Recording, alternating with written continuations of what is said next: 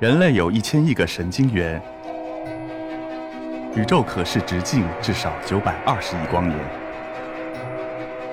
从无限小到无限大，在中科院 SELF 讲坛一起探索未知的世界。本节目由中科院 SELF 讲坛出品，喜马拉雅独家播出。呃，各位老师、各位同学、各位朋友，大家好。呃，非常荣幸啊，今天能到格致论坛来做一个汇报。呃，我是来自中国科学院金属研究所的孙明月。那么，金属研究所呀，顾名思义就是研究金属材料的。我本人呢是做锻造成型的。那有有朋友就问了，说这个锻造这个行业，这就是打铁的呀，它是一个传统的夕阳行业，理论和技术都已经很成熟了，你还有什么可以创新的呢？那么今天呢，我想就由我这个铁匠。来给各位老师们呢讲述我们是如何在传统领域老树开新花，实现原始创新的。呃，我这个报告的题目叫“国之重器构筑成型”。首先呢，我解释解释什么是国之重器。这有一个大的背景。那么，当夜色降临的时候啊，在繁华的城市当中，依然是一片灯火辉煌。这是人类在地球上创造的奇迹。我们每一个人生活当中啊，当前都离不开一种重要的能源形式，那就是电能。据统计啊，建国以来，我们国家的用电量增长了一千六百五十倍，而且未来还有很大的缺口。那么从某种程度上来讲，用电量是反映了一个国家或者地区啊它的经济活跃程度的一个重要的一个风向标。那么既然电能这么重要，我们就得加快电站的建设。电站呢，主要有。火电、核电、风电、水电等等几种形式。那么，呃，电站里面是长得什么样的？我们走进去参观一下，就可以看到里面有很多金属的大家伙，比如说直径五米、长度二十多米、重达五六百吨的核电的压力容器，它是核反应堆的安全屏障；那么直径达到五百毫米、长度将近二十米的主蒸汽管道，它是核电站的主动脉；直径达到两米五、重达三百五十吨的。转子，它是火电站的心脏，而这个直径达到十一米、重达四百五十吨的水轮机转轮，它是整个水电的这个脊梁。这些金属的大家伙嘛，它们有个有共性的特点，一个是重量大，另外一个就是特别重要。它们往往是在高温、高压、辐照、重载、腐蚀等等极端环境下来服役的。那么对材料的性能啊有极高的要求。那么它们常常被誉为是国之重器。我们大家以往在央视上可能看到过一个《大国重器》这样一个纪录片，讲述了我们国家在装备制造领域的发展历程。那么我们这里面就有很多这个电站里的这个金属大构件，就在那个大国重器里面，我们就能看得到。那么这些金属的大家伙是人是怎么做出来的呢？我来告诉大家，它都是锻造出来的。锻造是一个早在四千多年前就已经有了的一个古老的技艺。那么以往锻造都是靠人工的，是个重体力活。俗话讲啊，世间有三苦：撑船打铁卖豆腐。那么可以说这是一个，呃，道出了这个行业的艰辛。当然现在都不是靠人工打铁了，而是靠机器来打铁。前面我们讲的那些国之重器，都是在万吨级压机上进行变形锻造得到的。在万吨压机上锻造这个百吨级的钢锭啊，就像揉面团一样轻松。那么为什么要对金属进行锻造呢？锻造有什么好处呢？锻造是通过对金属进行高温下进行反复的变形，可以获得更致密、更细小的组织，同时提升材料的强度和韧性。那么我们有句成语叫“千锤百炼始成钢”，说的就是这个道理。我们这幅图看到的是世界上最大的锻件，是重量达到三百五十吨的这个汽轮机的低压转子。那么这个大锻件呢？制造过程跟我们那个蛋糕的制作过程是很相似的，这非常有趣。我们要想把蛋糕做好，首先就得把面团做好。同样的，要想把这个大锻件啊要做好的话，首先就要需要优质的大钢锭。那钢锭是怎么做的呢？它是将铁水浇注到一个钢锭膜里，冷却凝固之后，就得到了这个钢锭。右面那幅图我们看到的是世界上重量最大的，达到七百五十吨的这个大的钢锭。这个家伙看起来呀。黑不溜秋的，好像也没什么难度，不就是大一点吗？多准备点铁水不就可以了吗？好像没什么高科技含量。这个就像我们做大蛋糕一样，这个缺水了就加面，缺面了就加水，越做越大，一不小心就能创造一个世界纪录。但实际情况啊，钢锭可不是说想做多大就能做多大的。那么钢水的凝固过程，它是一个结晶的过程，就像水冷却到低温的时候，它会结冰一样。我们钢水凝固的时候呢，会有。雪花一样的这个树脂晶从这个液体当中析出。那么这个晶体在析出过程当中啊，有一个重要的现象叫溶脂再分配。什么意思呢？就是说结晶的这个瞬间，晶这个晶体上的溶脂的含量跟母液当中的溶脂含量是存在差别的。就像妈妈生宝宝一样，两个人的基因和长相是不可能完全一样的。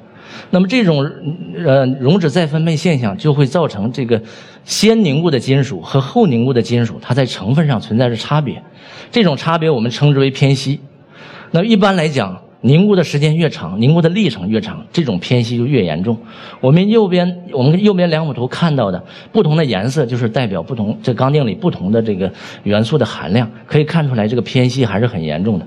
这个偏析啊，宏观上表现出来的就是在钢锭里面就是一条条的黑道道，就像一个人运动完之后脸没洗干净一样，一条一条的。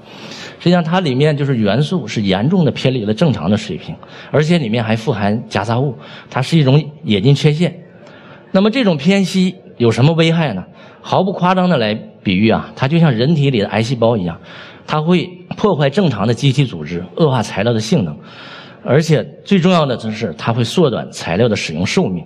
我来举一个例子：，二零一五年四月份的时候，我们国家南方一个核电站在安装从法国进口的。这个蒸汽发生器的顶盖的大断件的时候，就发现，在管嘴部位存在严重的碳超标这种现象，实际上就是碳偏稀。那么这个位置的力学性能显著低于预期值。那么这个大断件用在核电站上还能不能用？国内外的专家存在着很大的争议。直到二零一九年的九月份，这个电站才获批呀装料使用，耽误了整整四年的时间，每天的经济损失就高达一千万元。所以说，这个材料的偏稀危害有多大，从这个数字上就能够看得出来。为了解决这个偏稀问题啊，国际上的众多引进学者开展了大量的研究工作，他们是通过改变钢水的凝固过程，试图改善这这种偏稀。但是啊，由于这个钢锭尺寸实在是太大了，那么凝固速度极其缓慢，每个小时只能冷却一度。在这个极其缓慢的冷冷却条件下，按照美国麻省理工学院弗莱明斯教授的凝固理论，他认为材料是有尺寸效应的。规格越大的材料，它这里面的偏析越严重；规格越小的，这种偏析就越轻。那么按照这种理论的话，这个偏析问题啊是一个无解的问题。但是呢，工程上我们又特别需要这个材料里面没有偏析，是希望它是均匀的。那么以往呢，我们研究团队也跟着国际上这些大牛啊做一些修修补补的一些研究工作，但是后来我们发现这个不能彻底解决问题啊，要想真正解决这个问题，还得另辟蹊径。那么如果我们跳出这种大断件用大钢锭制造这种以大制大思路的极限，到建筑领域去看一看，就能够获得一些灵感。所有宏伟的建筑物啊，都不是用一块大石头雕刻而成的，而是一砖一瓦的构建而成的。那么类似的，我们这些国之重器、这些大断件，是否也可以用这种方法来成型呢？受这一思路的启发，我们就在国际上率先提出了一种全新的材料加工技术，叫金属构筑成型技术。这项技术呢，是采用尺寸相对比较小、冷缩比较快的这种小尺寸的金属坯作为构筑的基源，就像盖房子砖一样，然后一层一层一层的把它叠起来，叠成一个宝塔，然后将这个宝塔的层与层之间啊。通过真空的方式把它封装起来，使层与层之间处于一个高真空的状态，然后加入到高温进行反复的大变形，就像就像揉面一样，使层与层之间的界面完全的结合在一起，这样就可以得到一个大尺寸的这种材料。这种材料啊和传统的钢锭比起来，表面看起来是一样的，但是内部的均匀性要好很多倍。这项工作是国际上前所未有的。那么，通过这种以小制大构筑成型，就能有望解决大断件里面存在偏析这样一个世界性的难题。那么，显然大家最关注的是，你这么多层，层与层之间能不能结合好啊？我们一开始提出这个思想的时候，是得到很多人的反对意见的。曾经有位资深专家跟我讲说：“你这个方法界面根本没有融化，它不可能很可靠的连接在一起，即使连上了也是虚连。用的时候啊，那像千层饼一样，一撕就撕开了。你这个可都是在国之重器上应用啊，将来出事了，你能担起这个责任吗？我看你还是早点迷途知返吧。”所以当时呢，我们虽然受了点打击，但是呢，我们也下定决心，我们一定要证明我们自己是对的。所以做了大量的基础性的研究工作，但是这里我就不具体讲了哈。总结起来就是我们提出了两项界面愈合的机制。第一项机制是界面的再晶机制，就是在高温大变形作用下，这个界面处啊会发生剧烈的动态再晶，生成了很多新的晶粒，它跨越界面生长，就能够将两部分金属牢固的结合在一起。第二个机制呢是界面的氧化膜的分解机制。这个氧化膜不是个好东西，它会阻碍界面的连接。但是呢，我们发现这种氧化膜在高温大变形作用下，它会发生破碎，然后呢又会发生解离，有物理过程，又有化学过程，生成的离子态物质会向这个远处去扩散。经过长时间保温之后，界面处的这个成分组织性能可以达到与机体完全一致的这种程度。那么这个过程啊，就跟我们人体伤口的愈合过程是高度相似的。如果我们有了一个伤口，那么怎么处理呢？先要清创，然后缝合，缝合完之后呢，就静养休息，然后等它长好。长好之后，这个位置不太好用了，我们还要做恢复性的训练。那么相应的，这个金属界构筑成型过程中界面的结合也是类似的，在高温大变形的作用下，那么这这个界面处啊会积累大量的这个形面储能，它会激发剧烈的。这个原子的扩散和动态再晶，从而将两部分本来分离的金属牢固的结合在一起，而且呢，成为血脉相通的浑然的一体。当然了，光有思想和理论还不够，一个新思想、新技术要想服人的话，我们必须一竿子捅到底，要把东西做出来。所以说，我们花了将近十年的时间，把这项技术推向工程应用。目前，这项技术已经在核电、水电、风电等领域初步获得了应用，取得了比较好的效果。下面，我就以一个具体的案例来介绍我们是如何把这项技术从思想推向工程应用的。那么，四代核电工程啊，是我们国家核能的重大专项，对于实现核核燃料的闭式循环、促进核能的可持续发展具有重大的意义。这个四代核电里面的这个堆容器啊，就像一个大热水瓶一样，里面装了很多这个呃堆内的构件，还有这个核燃料。这其中有一个最关键的一个部件，就是直径达到十五点六米的一个巨型的不锈钢的支撑环。这个环啊，本身它要支撑着堆容器七千多吨的重量，是七千多吨啊，而且它本身也是压力边界的一部分，还要承受着中子辐照，还有这个疲劳载荷以及液态金属钠的腐蚀。所以说啊，它它是一个极端环境下服役的一个构件，被誉为是整个整个堆容器的一个脊梁。以往国外呢都是把它做成六瓣或者八瓣分别制造，然后再组焊在一起的。但是在焊缝位置就存在着安全隐患，我们就大胆的提出了一个一体化的成型思想，就是整个构件没有一条焊缝。这样做有两点好处，一个是提升安全性可靠性，另外一个呢减少了。复杂的这种焊接操作可以降低制造成本，这在工程上来讲啊，一体化的制造是一个有重大意义的一个事情。可以说，这是一个国外不敢想，我们敢想；国外没有做过，我们先做的一个事情。说起来是雄心万丈，做起来却是困难万千呐。我跟大家讲，这个大环重量是一百五十吨，它的价值跟一百五十公斤的黄金是一样的。我算了一下我的收入，我干五辈子。赚的钱也买不起这一个环，所以一旦要作废了、做坏了，那我的责任就太大了。那么好在呀，我们是有各级领导的关爱、支持和鼓励，尤其是我们的研究部主任李建中老师对我们给了很大的支持，我们就稳扎稳打，从两米的小环开始制作，一直到五米，一直到十五米，我们做了很多的模拟试验件，最终啊，经过一千多个日夜的攻关努力，终于固化了工艺，形成了这种成熟可靠的这个工艺方案。在二零一九年三月十二日的时候，我们团队在著名的铁匠之乡山东章丘完成了这个直径十五点六米的巨型的不锈钢支撑环的这个研制。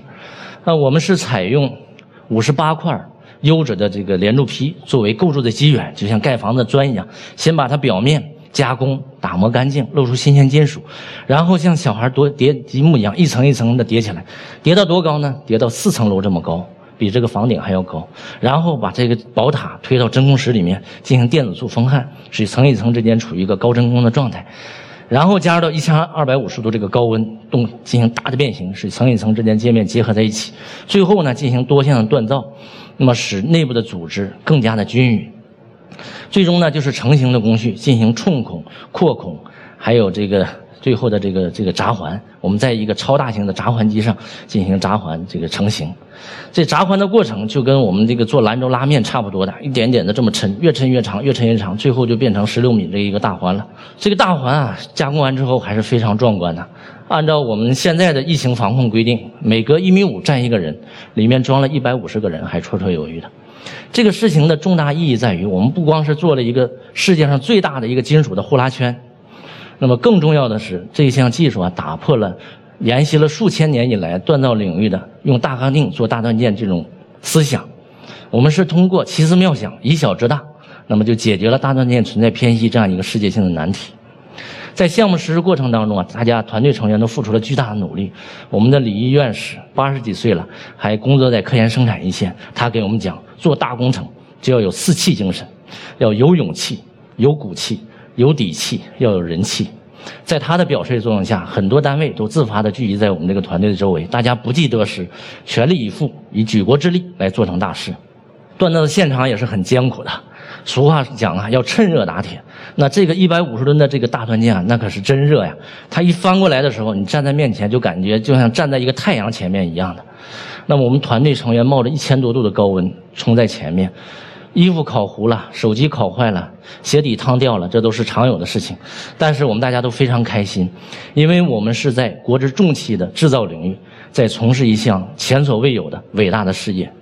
金水研究所的老所长、两院院士施长玉先生曾经说过：“我一生的经历很复杂，但是啊，我始终有一个目标，这个目标就是中国的强大，这是每个中国人的梦想。这个梦的实现不是靠投机取巧，必须是实干。